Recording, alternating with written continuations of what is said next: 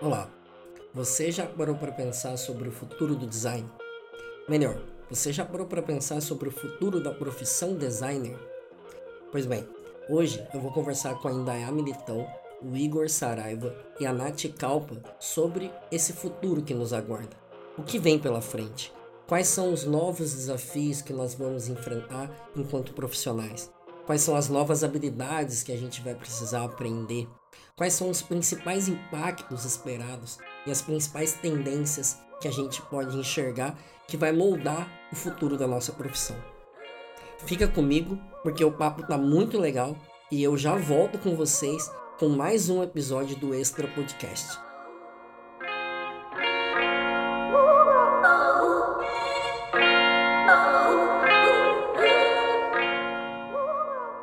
Você está ouvindo o Extra Podcast, seu radar contemporâneo sobre design, tecnologias e sociedade.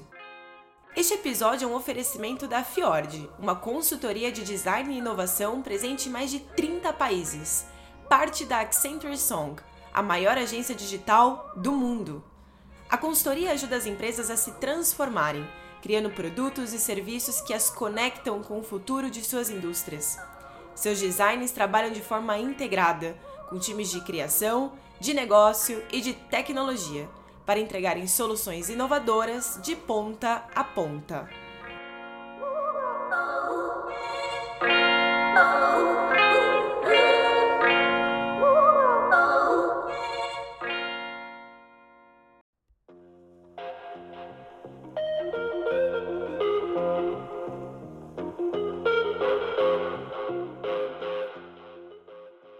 Pensa em futuro, vem muita coisa na nossa cabeça, né? Desde carros voadores, robôs, nanotecnologia, inteligências artificiais, toda essa atmosfera high-tech que ronda um pouco do nosso imaginário nos dias de hoje. Mas existe um exercício muito interessante de ser feito quando a gente pensa em estudos de futuro ou o próprio trabalho com o futurismo, que é um olhar, uma leitura, um diagnóstico do presente, do agora de como as coisas estão postas, né? de como os atores sociais estão articulados, de como as empresas estão sinalizando novas tecnologias, novos serviços e como o conjunto dessas relações apontam novas direções. E claro, nesse olhar que a gente lança para o agora, para o hoje, é importante também considerar toda a trajetória que foi feita pela sociedade em determinado contexto. O que nos leva a pensar que passado, presente e futuro podem ser na prática uma dimens dimensões paralelas, né? Podem participar de um jogo muito muito interessante, né? É, no sentido de estarem sobrepostos, um influenciando o outro. E para começar o nosso papo aqui, eu quero chamar é, a Indaiá para ajudar a gente a começar a fazer um diagnóstico desse, dessa trajetória, de como o passado e presente estão de alguma forma dialogando para produzir esse futuro. É, pensa que eu me formei em 1997 como design, o meu, meu curso era design industrial, né? Desenho industrial. Essa ainda é a Militão. Ela é designer com mais de 20 anos de experiência, tendo passagens por indústria automotiva, têxtil e também startups de tecnologia. Ela também é membro do conselho do Centro Brasil Design e uma das vozes mais ativas da liderança feminina no design no país. Aí podia ser programação de, de produto ou, é, ou design gráfico, que tinha um outro nome, era design visual, alguma coisa assim. E aí eu estava até falando para ela assim, da, da mudança que teve nesses 27 anos de carreira que eu tenho, é, o quanto mudou a nossa figura, né? O papel do design. Né? Então eu, eu vim do, do, do cara que trabalhei muito em indústria, né? Então falar de futuro sempre foi a, a pegada, porque eu trabalhava na General Motors, né? Uma empresa de carro, e a gente falava sempre nos cinco anos à frente, né? Então todos os carros que a gente produzia eram cinco anos à frente. Então tinha uma galera de inteligência de mercado, né? Que dava a gente juntos, no começo era só eles que davam os inputs para a gente do que a gente tinha que fazer para esse carro que era feito cinco anos para frente, né? A gente ainda não estava na mesa conversando. A gente estava recebendo aquela informação e mesmo quando a gente discordava, Não, não, tinha, esse, não tinha esse espaço para discordância. E uma coisa que eu sempre levantava a mão, né, desde o meu estágio, era que eu não me via nesse, nesses, nesses briefings todos que a gente recebia, sabe? Eu era uma consumidora, eu também comprava carros, mulher e preta, enfim, e eu nunca me via naquele bendito público-alvo da mulher, né? Eu pensava, gente, não é possível que, que a gente tenha que se enquadrar nesses, nesses espaços, né? Nesse, nessas pessoas, nem não era esse nome.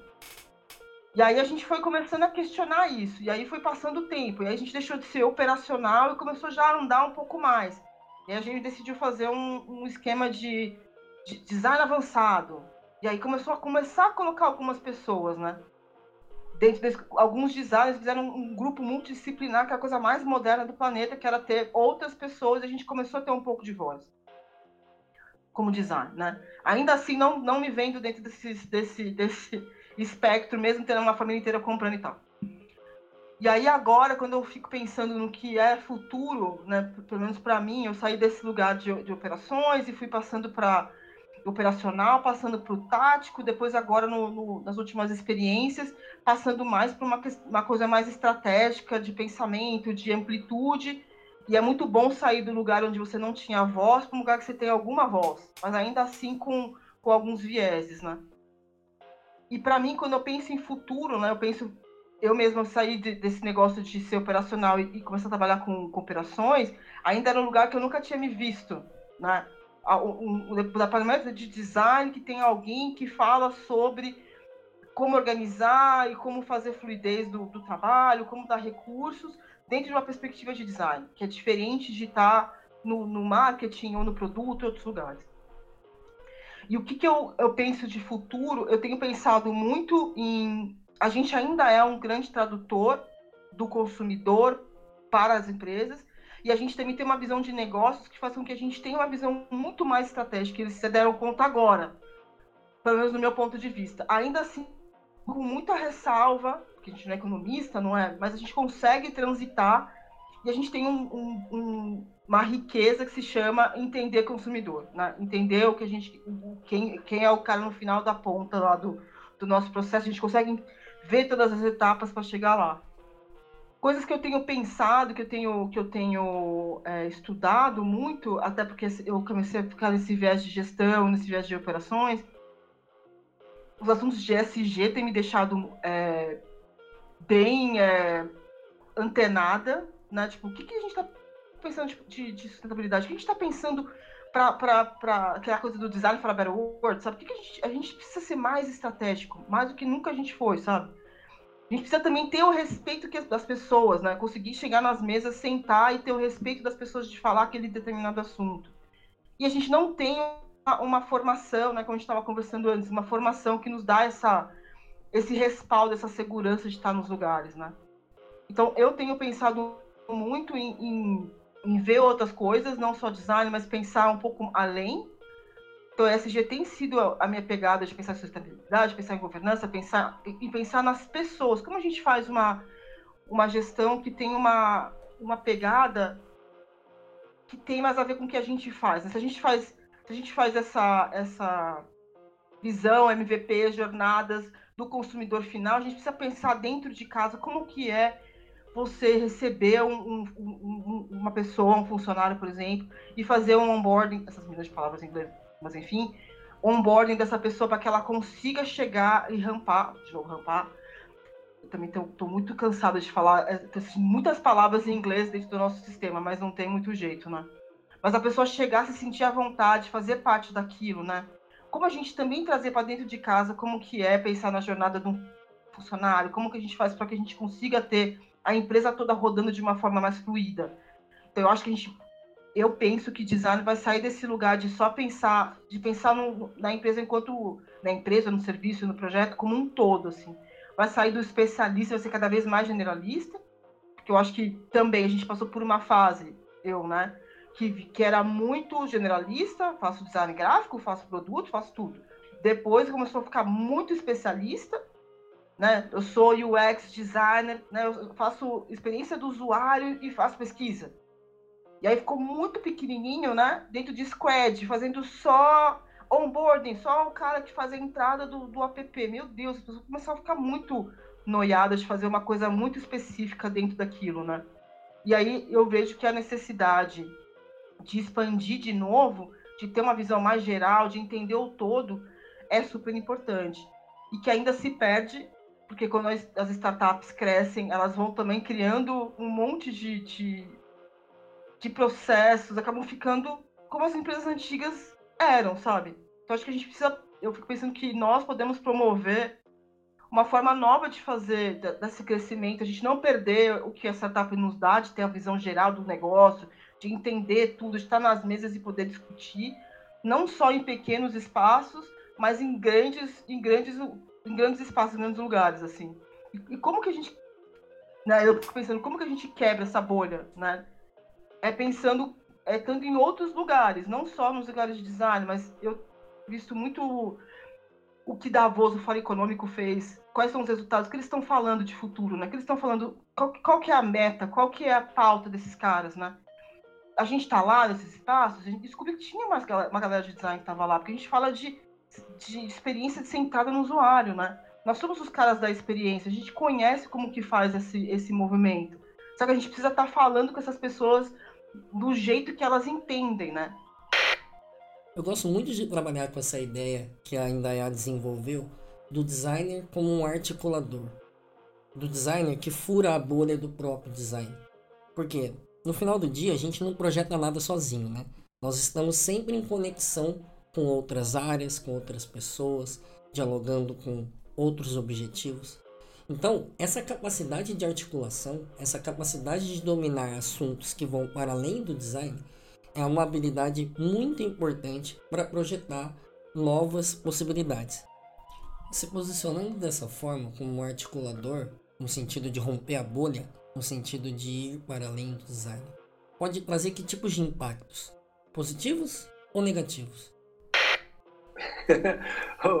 Doug, obrigado pelo convite. Super prazer estar aqui batendo esse papo com você. E olha só. Esse é o Igor Saraiva. Ele é Senior Design Manager na Accenture Song, professor da escola Concord e tem uma enorme experiência trabalhando com Service Design e Product Design. Que pergunta! E a resposta é depende de nós. Assim como depende o futuro do planeta, o futuro de uma, do uso do avião Depende da gente, se a gente vai usar ele para fins bélicos ou para fins de turismo. Então, o futuro da profissão do designer depende de nós que aqui estamos criarmos essas condições para essa profissão ela tenha um valor no futuro. Ela pode ser muito bem é, extinta num curto período de tempo. A gente pode ficar substituído designer de interface pela inteligência artificial, designer conversacional pela inteligência artificial, é, e, ou a gente pode ficar extremamente valioso se a gente for para um lado que a gente ajuda a salvar o planeta da situação que nós mesmos colocamos nele. Então, só depende da gente que aqui está arregaçar as mangas e levar para o lugar certo. Os jogos podem ser usados para entretenimento, ou os jogos podem ser usados para treinamentos bélicos, para treinar um exército antes dele ir a campo, ou economizar munição e fazer operações militares. Novamente, depende da gente, meu querido. O que vai fazer a gente dar muito certo é, se a gente continuar essa profissão do, de decodificar o comportamento humano, é de entender o que, que eles fazem, o que, que nós fazemos, o que, que as pessoas têm desejo e medo, e da gente conseguir, depois de decodificar, é o que, que eu faço com isso, transformar e tangibilizar. Se a gente mantiver esse circuito, esse caminho, acho que a gente vai ter muito sucesso lá na frente. Por quê? O mundo está ficando mais complexo, mais, mais ágil, mais instável, com mais demandas, mais desejos, novas oportunidades, um super é, é, tentativa de um capitalismo de atenção, de um capitalismo desnecessário. Então, quando a gente entende que tem mais pessoas no planeta, isso significa mais diversidade, significa mais empresas tentando atender aquela diversidade, significa mais tecnologias nascendo, e agora o que, que eu faço com essa tecnologia, como é que eu vou fazer dinheiro com isso? Se a gente conseguir manter a essência de ser um decodificador e tangibilizador das ideias, não interessa se é uma interface, se é um produto, se é um serviço, se é uma estratégia, se é um negócio, se é um conteúdo. O designer, ele vai perdurar ad eterno, se não, arrisco a dizer, se transformar uma das profissões mais valiosas do planeta porque a gente vai aprender a transformar desejos, medos e anseios em algo que vai realmente ter valor. Isso daí é o caminho do sucesso. Eu fico pensando bastante sobre isso que o Igor trouxe, não só no sentido do, da capacidade do designer de atuar nesse novo cenário que está se desenhando, mas também sobre o compromisso que isso vai exigir da nossa parte. Eu me pergunto se esse, essa nova configuração do, do design como profissão, de uma certa forma, vai ajudar a resgatar uma certa esperança de um futuro mais interessante. Eu acredito que sim. E aí eu uso como exemplo o Bruce Falk, né? Gosto bastante e tem sido uma boa inspiração para mim nesses últimos tempos quando a gente fala de design de futuro dentro da mesma, né, do, do mesmo da mesma conversa. Essa é a Natália Calpa. Ela é designer gráfico de formação, sócia fundadora da WKS, uma consultoria que trabalha com facilitação estratégica dentro de empresas, e também é coordenadora do curso de Future Studies e Trend Hunting do Instituto Europeu de Design em São Paulo. E ele traz um exemplo de quando ele foi desenvolver um Museu da Biodiversidade na Guatemala, se não me engano. E ele fala que, né, como todo bom designer, qual é a primeira coisa que você vai fazer? Conhecer o seu ecossistema e as pessoas que estão envolvidas dentro desse projeto e principalmente aquelas pessoas que vão adentrar esse museu, né? As pessoas que vão frequentar.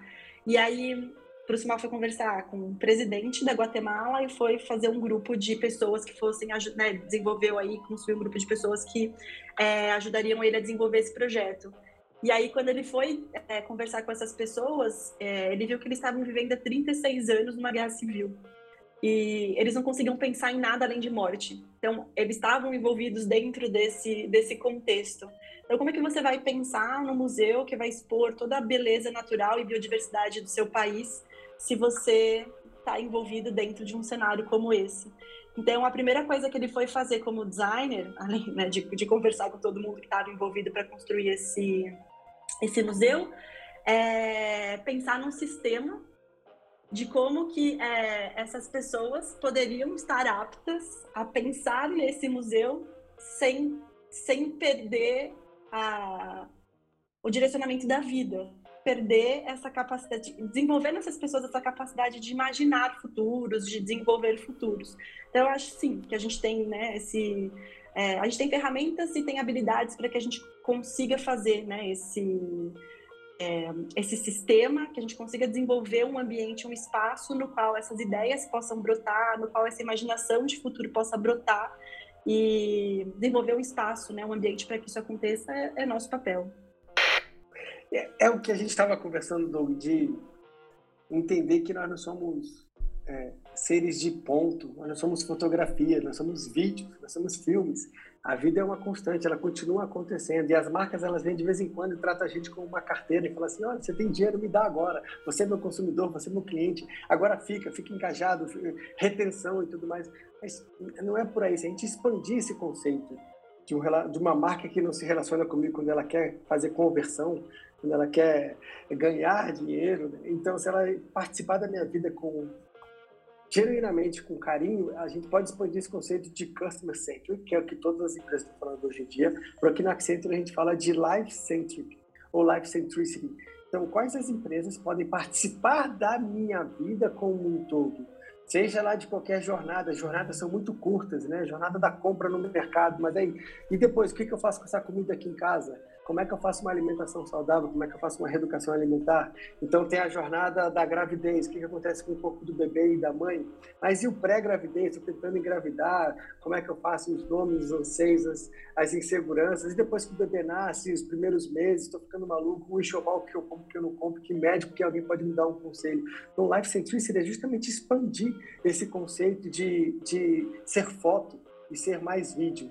Olha que legal, vou te trazer uns dados que interessantes. 60% dos consumidores já reconhecem que a vida deles, em termos de valores e propósitos, mudou no último ano. 60%.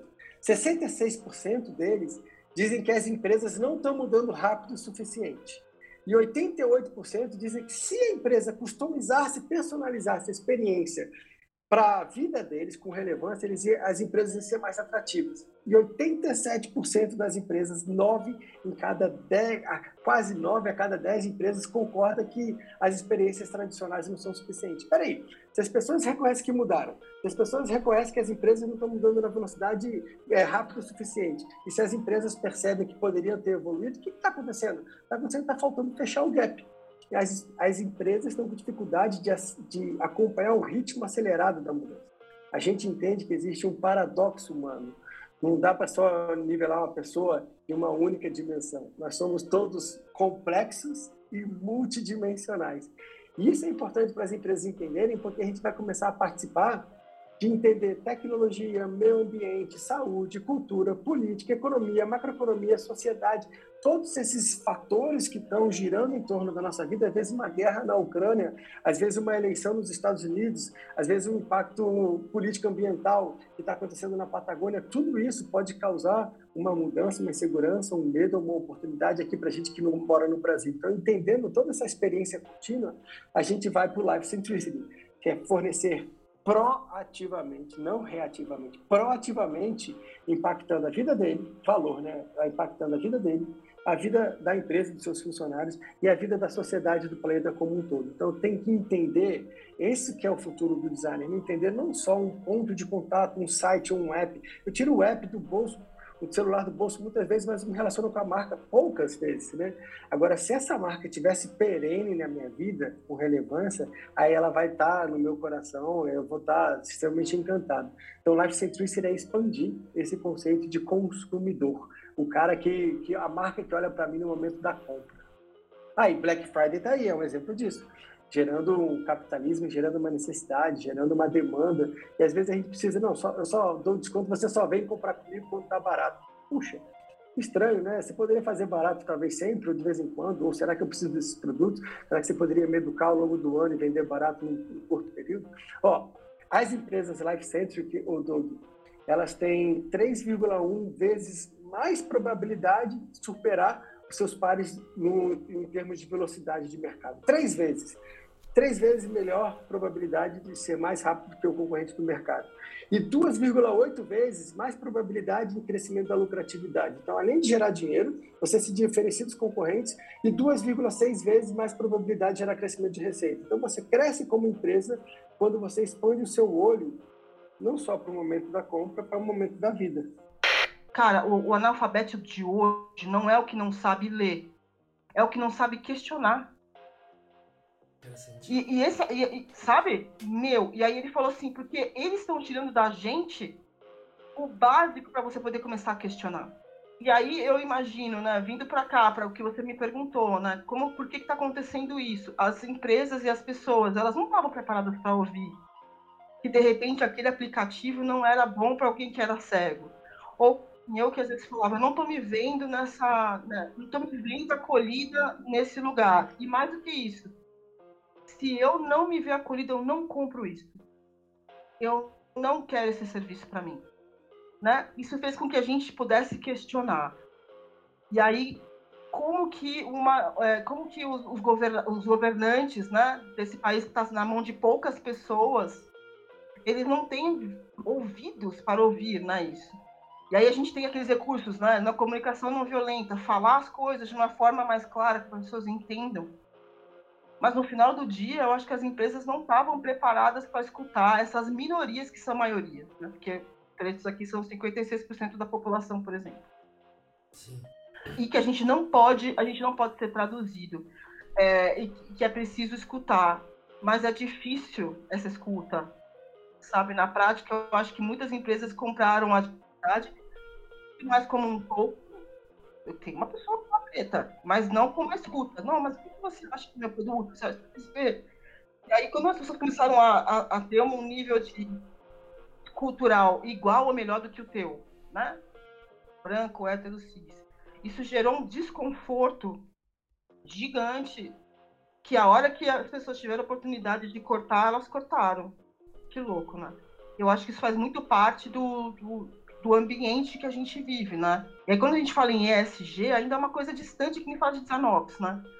Quando a gente fala de governança, quando a gente fala de social, tudo isso o ESG cuida, sustentabilidade, né? Quando a gente fala de ESG, as pessoas só pensam em sustentabilidade, mas é muito além disso. Né? É você abrir portas e tá de novo criando um novo nicho. E a gente não. E a intenção não é nichar.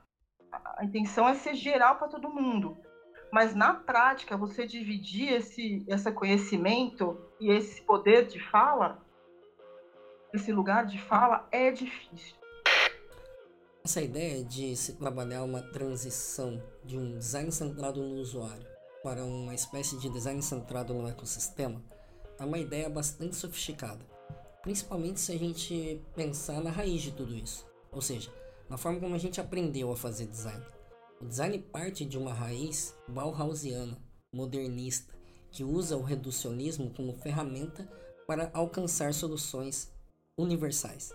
E o que a gente está apontando aqui é que os caminhos mostram um movimento em oposição a isso, né? de sair dessas soluções universais e de se trabalhar com a diferença, de sair do reducionismo e de se trabalhar com um design para um mundo complexo, como diria Rafael Cardoso, ou um design para o mundo real, como diria Victor Papanek. Por isso a importância desse olhar para o presente, de entender como se deve fazer design nos dias de hoje. E foi pensando nesse desafio de preparar uma nova geração de designers com esse novo olhar que nós da Aprender Design criamos o curso base de produtos digitais. E eu vou chamar o Gustavo Bittencourt, cofundador da escola, para explicar um pouquinho mais para a gente sobre como vai ser esse curso. Olá, meu nome é Gustavo, eu sou cofundador da Aprender Design, uma escola de design e tecnologia para os desafios do mundo de hoje. Nós criamos a escola com cursos rápidos e complementares, para complementar a formação de designers que já atuam há um tempo no mercado e buscam se aperfeiçoar. Ao criar esses cursos, com um professor cada curso, a gente deu um passo importante para aprimorar a nossa pedagogia e os processos da escola. A gente está feliz em poder contar hoje que a gente vai lançar um curso de maior duração, focado na formação inicial de quem quer entrar no mercado ou está há pouco tempo nele, o Base de Produtos Digitais.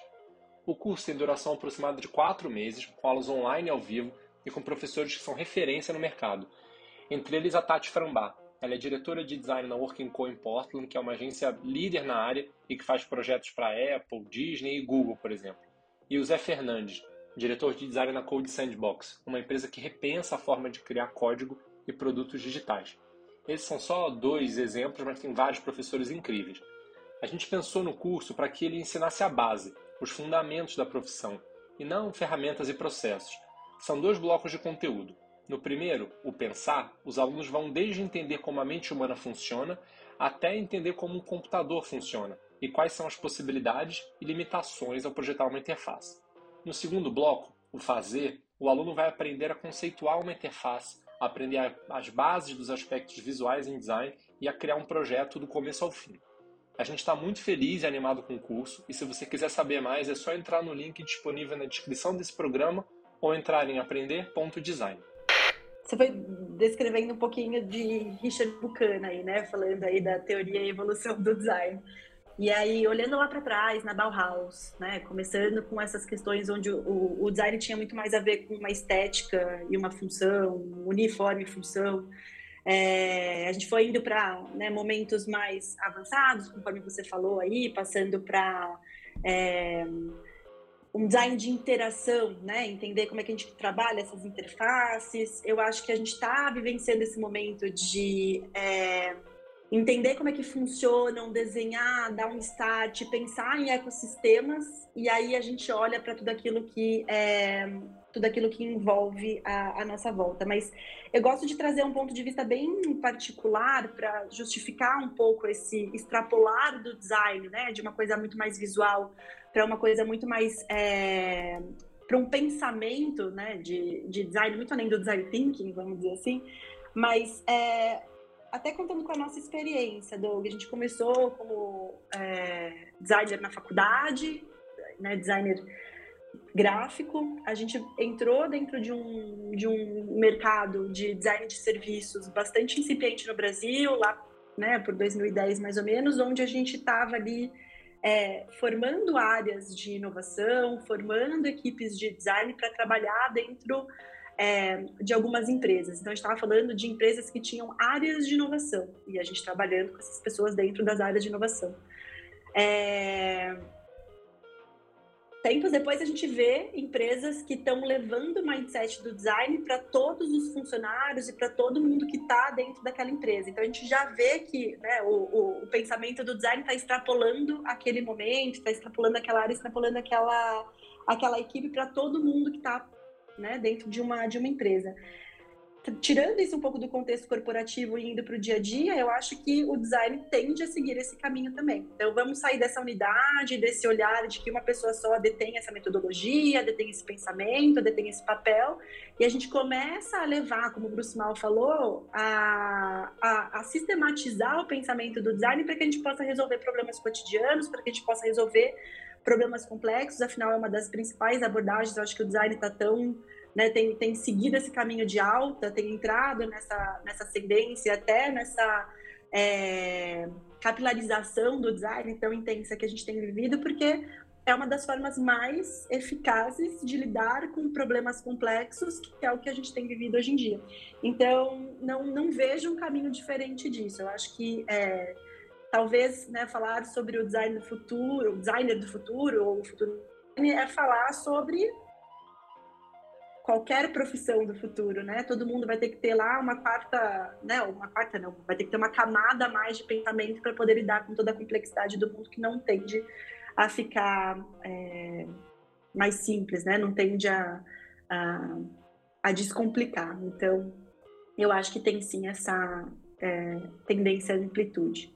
Entendo que no futuro é, esse tipo de discussão vai ocupar um espaço maior na, nas nossas pautas, né? Eu acho que é, a gente deveria estar fazendo isso agora, mas eu acho que a gente não tem um espaço galgado para chegar em conclusões ou alcançar objetivos dentro dessa discussão que seriam ideais e que muitos, né, todos nós deveríamos ter em mente, muitos de nós temos em mente, mas eu acho que não tem espaço quando a gente vai propor é, uma solução Hoje em dia, muitas vezes a gente está atendendo, em primeiro lugar, a necessidade do nosso demandante, que em segundo lugar a gente está olhando para a necessidade do usuário. E aí tem aí em 18º lugar, olhando para as necessidades do planeta, em 34 para as questões éticas e morais que envolvem aquilo que a gente está trazendo. Então, inevitável é, falar que a gente vive num mundo capitalista e que a gente está ali né, priorizando a necessidade de quem está pagando a conta da, da, da, daquele projeto. Mas a gente está ali ainda no, no, no, na ilusão de que, pô, vamos lá, vamos considerar qual é a melhor experiência para o meu usuário. A gente está trazendo esse, né, isso, isso para dentro, isso que eu acredito que move a maioria de nós dentro da, da, da profissão. E acho que com, com as pautas de hoje em dia, eu acho que com a geração que está vindo hoje em dia, com causas muito mais é, éticas, com causas muito mais identitárias, olhando muito mais para é, para valores. Eu acho que esse movimento que tende a culminar no futuro, onde essas pautas tenham mais espaço e onde esse nível de pensamento, esse nível de questionamento, que também é dever né, nosso já hoje em dia e que vai continuar sendo é, papel é, do designer do futuro, trazer esse tipo de questionamento e, e, e, ocupar esses espaços que eu acho que vão ser mais é, mais palatáveis, né, para uma sociedade aí do futuro. Boa. olha que interessante. A, gente conversou eu acho que uma frase muito boa que é até para se dar um grande salto é preciso dar uma corridinha para trás. Então, lá atrás, quando a gente nasceu a profissão de designer, éramos pessoas, fazíamos cadeiras, móveis, ambiente, tudo mais, aí veio passando agora para a interface, e aí estamos chegando no design estratégico de negócios, estamos... então, só que hoje, no momento atual, Doug, a gente tem aquela, o design está fatiado, tem o design de UX, o design de conteúdo, o design de serviço, a gente ficou micro especialista, o que antes, antes eram extremamente generalistas, ficamos totalmente especialistas e acho que agora nós vamos voltar a ficar especialistas, mas no, perdão, generalistas, mas no outro patamar. E o designer de ética ou ethical designer, acho que ele tem um papel extremamente importante que é saber quais ideias não podem ser dadas, as ideias que são perigosas, as ideias que ele sabe que vai fazer bem para um negócio, mas talvez vai fazer um impacto negativo para a humanidade. Isso daí ele tem que tentar pensar umas duas, três, quatro casinhas à frente da jogada de xadrez para falar qual seria o impacto dessa primeira jogada. Parece ser o que você fez uma jogada vencedora, comeu a peça do adversário. Então, o sucesso é, era o meu KPI, era o que eu ia ser avaliado, conseguimos lançar um produto. Por exemplo, as notificações, os push notifications aplicativos. Cara, criou um, um nível de ansiedade, de conexão, a incapacidade de focar por longos períodos de tempo, que não é saudável, mas a gente talvez não soubesse lá. Ou esse é o papel do designer de ética, falar, cara, isso é bom para uma empresa, é ruim para o ser humano a longo prazo. A mesma coisa com as redes sociais, a mesma coisa com o Infinity Scroll. Chega no fim da página, você nunca chega no final, você não tem aquela sensação de finitude. Ai, acabei. Então você está sempre naquele desejo. Então talvez um grande papel que você traz do, do designer de ética ou um designer ético, de trazer ética para dentro, é saber quais ideias ele não pode dar, não deve dar. E a dificuldade é em segurar essas ideias para si só e deixá-la morrer, porque elas talvez não vão fazer bom uso para a humanidade no futuro, né? Não vai ser tão legal. Então, a inteligência artificial está aí. Tipo, você inventar a substituição de todas as pessoas através da robotização, e aí o que essas pessoas fazem? Eu sei que vão ter novos empregos, e todo mundo fala desse impacto da robotização, da automação, e aí muitas pessoas vão perder os seus empregos, mas novos vão ser gerados. Legal, mas o que, que é que não deveria ser feito? A ética, ela está muito incumbida com alguns valores individuais que cada uma das pessoas tem. Só a gente pensando no valor de uma ética de um coletivo, ab abrindo mão do, da própria ética e da moral em prol um, um, um, benefício coletivo, pode ser muito mais inteligente, muito mais importante. Essa capacidade quase que única que nós temos de entender seres humanos e traduzir isso em funcionalidades e ideias. Então, é super importante.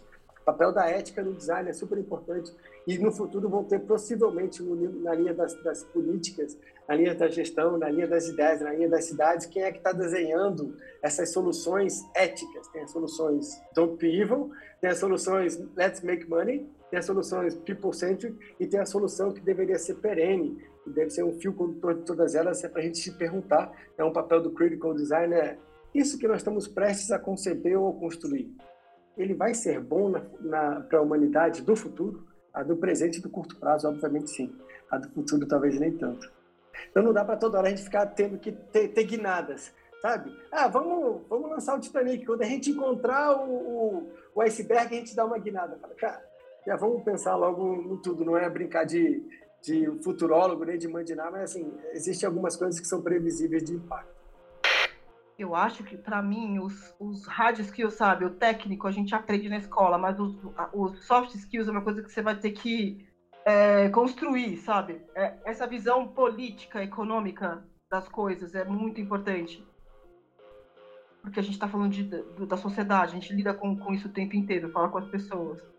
Você entender politicamente o que está rolando, pelo menos para mim, faz com que a gente tenha uma visão de onde que as coisas vão, sabe? É um caminho. Então, eu, eu sempre falo, eu sempre eu tô nessa pegada e, e falo, por exemplo, pro Arthur, que é meu filho, tipo, e para as pessoas que estão querendo fazer design agora para o futuro, é estar antenado em assuntos, em outros assuntos que têm a ver com a sociedade, política, é muito importante, economia é muito importante para poder entender como que funcionam as coisas e poder conversar com as pessoas de igual para igual. Porque eu, eu acho que esses skills de como conversar, como, como você se organiza, como você, como você está, constrói sua estratégia, como que você fala com as pessoas, vai te ajudar, que, que a parte técnica vai te ajudar a colocar você no lugar que você quiser estar. Porque a parte técnica, ah, como que eu escrevo, como que eu, como que eu desenho, eu consigo aprender no by the book ali. Mas o senso crítico, a construção disso para você poder se colocar de uma forma que faça diferença no time, que faça diferença na vida de alguém, você precisa ter uma visão mais ampla do que está acontecendo nas coisas. Então, ter, tá sempre vendo o que está rolando é super importante. Eu, eu acho que política, para mim, eu, eu, eu, sempre leio sobre isso, sobre comportamento, sobre política, psicologia. Né? Eu sou uma pessoa que tenho psicólogo, psiquiatra, eu tenho uma rede de apoio. Eu sempre tento me conhecer o, o máximo que eu posso. Me abraçar os dias que tem dificuldade, pra, porque a gente não é nenhum Superman. Muito pelo contrário, né? Então, abraçar as vulnerabilidades, entender um pouco mais, ser um pouco mais flexível ajuda a gente a também ter, ter uma, uma, uma conduta diferente do, dentro do, dos processos das pessoas, né? É, a gente está fazendo um processo seletivo há um tempo atrás e eu estava procurando muito mais uma pessoa que tivesse afim de trabalhar colaborativamente e que fosse mais aberto do que necessariamente o cara o melhor dev do planeta ou não era sobre isso, é sobre como, como trabalhar colaborativamente, como que eu como que eu, que eu divido conhecimento, como que eu consigo falar de coisas gerais era muito mais importante para mim do que propriamente saber se o cara era um BA ou sabia falar de dados. Porque tem coisas que você consegue construir no beabá, mas tem outras coisas que você tem que construir no dia a dia ali. E é essa troca, pelo menos essa abertura, né? Essa troca que faz com que a gente cresça, assim. Doug, o profissional do futuro, da nossa profissão de design, ela é muito similar com os cosmonautas, os astronautas, eles não se contentam em estar aqui. Na hora que nós estamos aqui, eles querem ir além, querem descobrir a, a Lua, e quando chega na Lua, querem ir para Marte e querem fazer um telescópio olhar mais distante. Esse viés aventureiro, ele não pode morrer e não deve morrer, porque senão morre a profissão junto. O profissional do futuro, o designer do futuro, a dica, a tendência, a, a, uma coisa que é mais importante para ficar aqui de, de lembrança na cabeça de cada um, Doug, é a gente tem que estar tá constantemente insatisfeito, sem que isso possa ferir a nossa alma. Porque pode ser que cause um, um, um mal-estar no longo prazo, a pessoa que não estava contente com, com nada. Mas constantemente insatisfeito é aquela pessoa que, numa hora que vem navegando, um desbravador, é um espírito, é um espírito, Doug Ser designer é um espírito desbravador que na hora que já, já deu a web, ele começa a entrar no mundo de app. Aí já deu web, ele já começa a entrar no mundo da realidade mista aumentada e virtual. E já deu esse mundo, ele começa a navegar no metaverso. Então, uma hora que a gente masterizar qualquer uma das tecnologias que estão surgindo, metaverso está surgindo agora, então navega para o metaverso, entenda o que, que a gente pode levar lá para de, de novidades, comportamento humano e esteja pronto a esquecer tudo. Que interessante, mais do que o designer do futuro, a gente acabou conversando só sobre o futuro do designer, que depende da gente, depende das nossas decisões agora, depende muito se a gente tiver realmente humanidade dentro do nosso coração para reativar esse, essas, esse gene humano que falta na nossa raça. É inaceitável em 2022 a gente ter guerra, ter briga, ter intolerância, ter impaciência.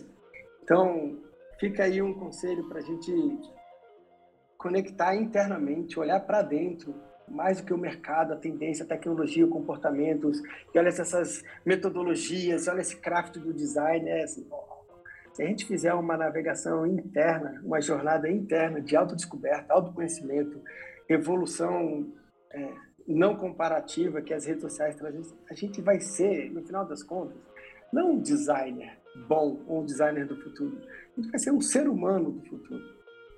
E isso é tão importante porque quando a gente tiver filhos, quando a gente tiver nova geração, a gente vai, ou quando estivermos lecionando, a gente vai estar passando isso para a próxima pessoa. E esse é o papel de gerar uma humanidade. São as pessoas que aqui estão, nós agora, força economicamente ativa, fazendo algo, mas não o que a gente faz, é o que a gente deixa. Sempre falo isso com as pessoas, meus queridos, lembrem-se, não é sobre propósito, é sobre legado.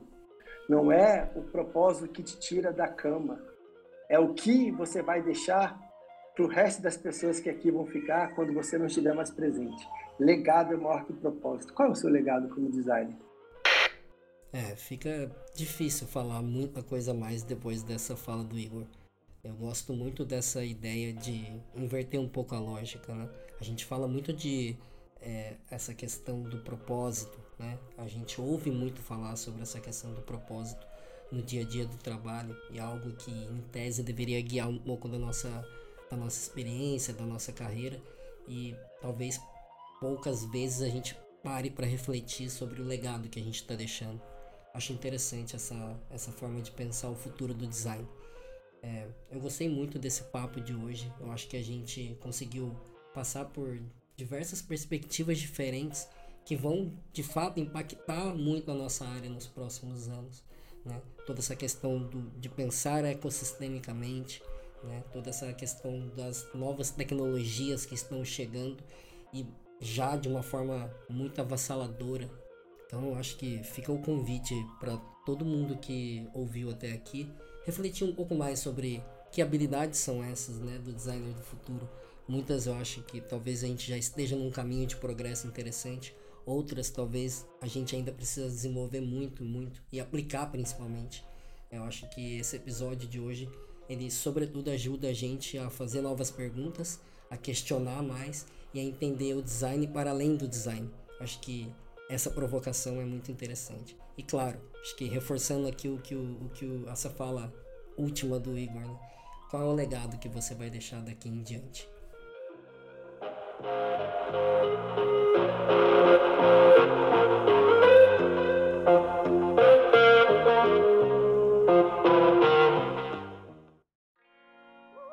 É isso aí, pessoal. Esse foi mais um episódio do Extra Podcast, o seu radar contemporâneo sobre design, tecnologias e sociedade.